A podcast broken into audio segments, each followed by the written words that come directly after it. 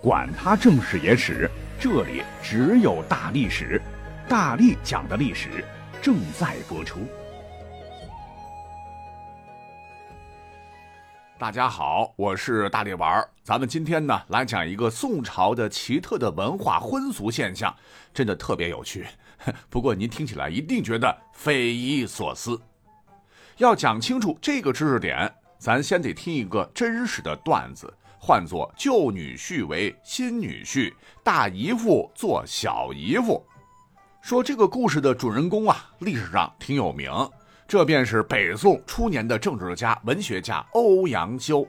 如果您读过《醉翁亭记》，“醉翁之意不在酒，在乎山水之间也。山水之乐，得之心而寓之酒也。”就晓得其还有一号为醉翁，当然叫六一居士也可以。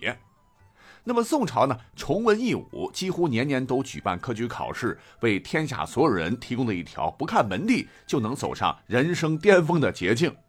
宋朝还规定，只要你榜上有名，直接公务员，士农工商直接排第一，成为社会上等人那宋朝公务员工资超级高不说，大宋开国就定下了不论你犯了什么错，不杀士大夫的政策。导致只要你成为士人，一辈子生活无忧，日子滋润极了。那这位欧阳修，他最有发言权，他曾三元都是第一。而就在殿试前，他和同为考生的同乡好友王拱寿，就被一帮着急嫁闺女的老头子，呃，都是有钱有脸有权的人家盯上了。为什么呢？因为他们都是潜力股，稀缺资源。只要是中了进士，女儿跟着他，那肯定吃香喝辣，整个家族与有荣焉。但没想到考完这个试之后，状元郎呢，竟然不是欧阳修，正是好友王拱寿。原因就是主考官唤作晏殊，也是北宋著名的大臣和文豪了，和欧阳修也算是同乡，就觉得小伙子才华横溢，但锋芒太露。给个状元怕 hold 不住啊，啊，不如给个进士以挫锐气，将来好成为国家栋梁。那状元没捞着，进士其实也不错哈，也算是祖坟冒青烟了，马上中央公务员编制。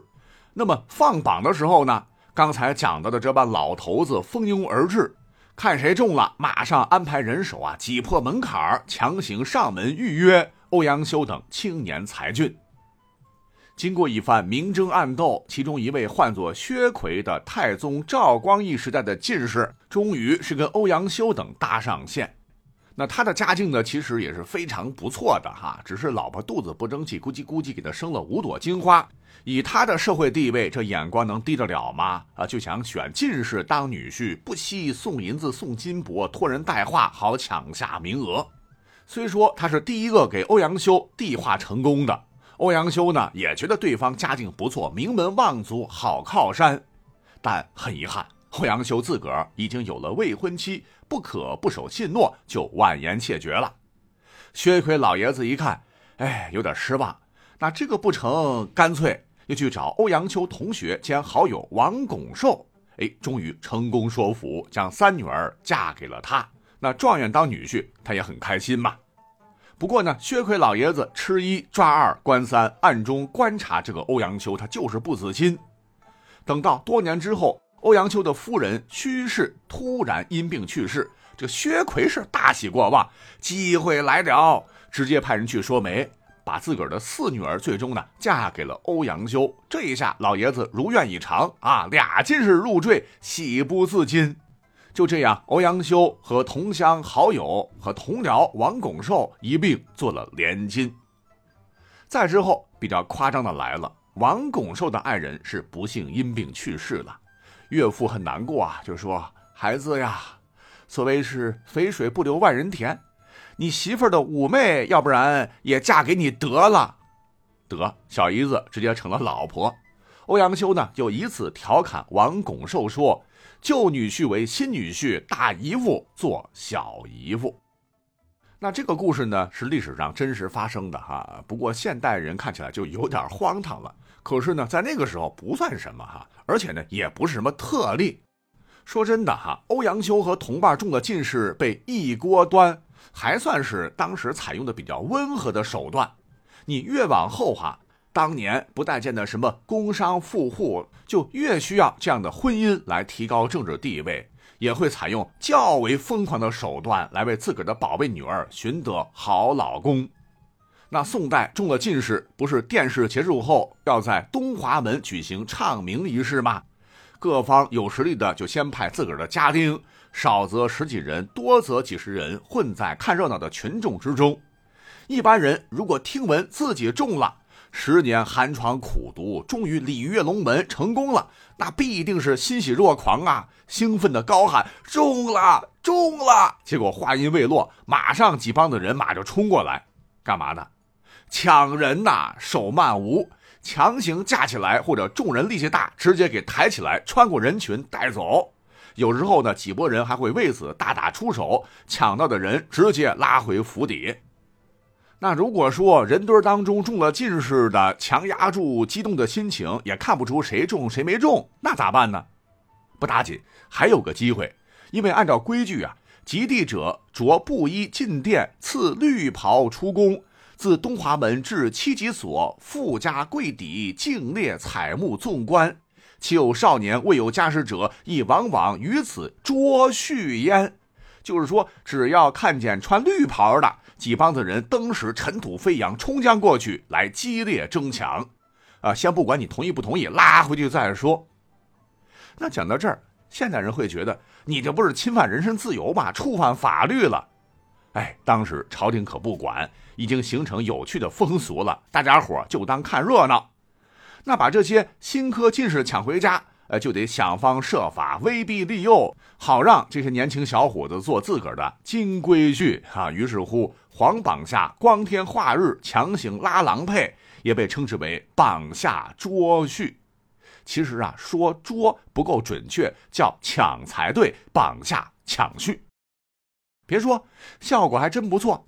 刚讲到的曾被欧阳修调侃的王拱寿，他有个孙女儿待嫁闺中时，家里头就费了九牛二虎之力，榜单下抢来了李格妃。小李进士呢，打小家境贫寒，但聪明警俊，堪称天才。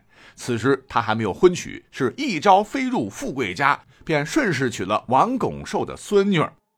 注意，下面是重点，盘起来。王拱寿呢，有个儿子，唤作王圭，乃是宋哲宗时的宰相。而王圭就是榜下成功捉了李格非的那位啊。李格非是他的好女婿。成婚之后，李格非夫妻二人关系和睦，又生下了一个女子。她不是别人，正是宋朝第一才女，婉约派词人李清照。而且呢，这个王圭生的孩子特别多，还有别针儿啊。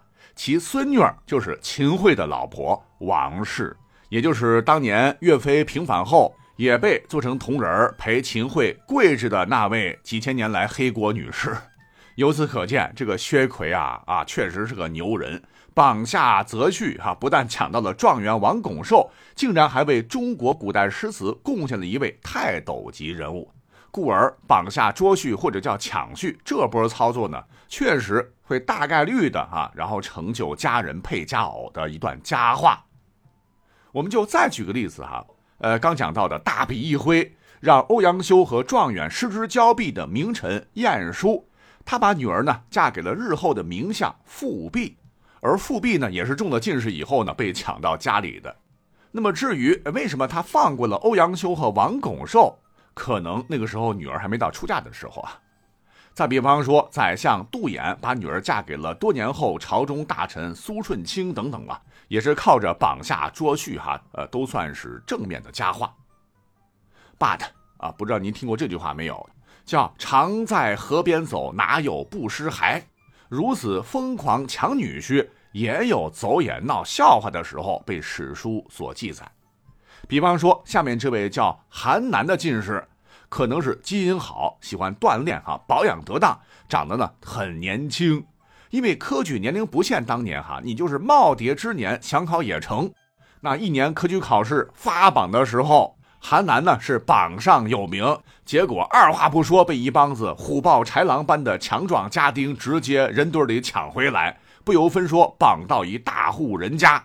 那这家人呢是喜出望外，赶忙说家里有小女一十八，当你老婆，你看要不要，香不香？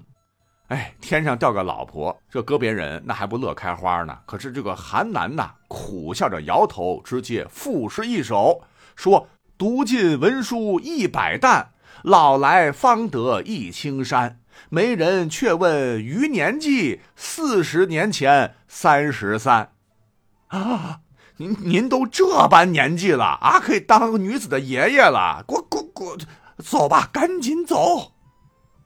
那除了抢来的这个进士年龄可能搭不上不说呀，啊，也有种种原因不成的。比方说，下面这位北宋初年的冯京，史书载少捐卖不群，举进士，自相举礼部，以至言庭皆第一，就是三元及第哈。学识他是不输欧阳修，而更让人眼前一亮的是，当年他还未婚娶啊，啊，长得也是非常的帅哈。早早的就被不少身居高位的官宦人家给猫上了，而最强的竞争者便是张贵妃的大伯，叫张尧佐。哎，这个张尧佐呀，仗着自个儿外戚平步青云，官做的很大，有点当年杨坚的意思。多说一嘴哈，那大家伙比较熟悉的，你像是评书啊、戏剧里的这个包拯。跟当朝迷糊圣听的庞贵妃以及他那位作威作福的爹庞太师，那不是死对头吗？经常死掐。那庞太师的历史原型很可能正是这个张尧佐。历史上的真实的包拯确实和他不对付，多次弹劾张尧佐，理由就是说他外戚专权。总之，当时张尧佐很得宠，皇帝三天不见他就想他。啊，那如此地位，竞争对手就得纷纷避让。他呢，也是如愿以偿的派手下将绿袍冯京顺顺利利的绑回了张家。史书载，拥至其家，束之以金带，直接曰：“此上意也。”也就是说，不废话，直接告诉他：“哎，这是皇上的命令哈，你得娶我女儿，今天必须入洞房，否则出不了这门得。霸王硬上弓啊，仗势欺人。要知道皇帝哪里会发这样的话哈？所以这小子胆子不小啊，敢打着皇帝的名号搁别人，这可是矫诏要砍头的。如果说搁这一般人腿早软了啊，面对荣华富贵，那还不得叩头叫爹呀？可是呢，这个冯京他很有想法，情商智商很高。刚开始是有点懵，这个架势挺唬人。可转念一想，不对呀。你外戚臭名远扬，肯定是诈我。那我以文人雅士要洁身自好，便不卑不亢的微笑着数次当面，是万言谢绝。